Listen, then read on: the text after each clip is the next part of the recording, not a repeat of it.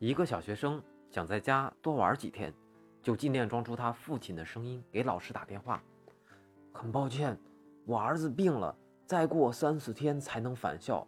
老师说：“哦，好的。你是谁啊？”老师，我是我爸爸。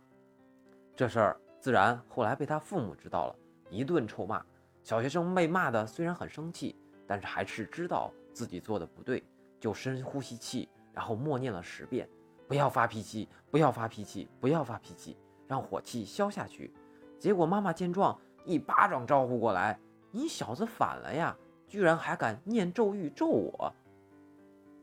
后来，小学生长大成人了，到了也该结婚的年龄，也有了自己喜欢的女孩。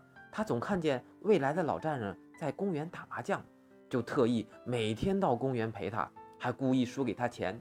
一来二去。就和他成了无话不谈的莫逆之交。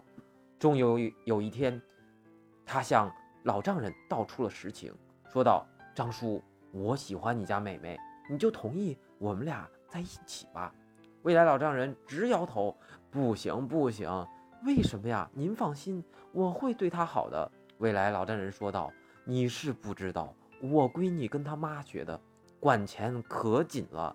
等你们俩在一块儿，你还有钱？”输给我打麻将吗？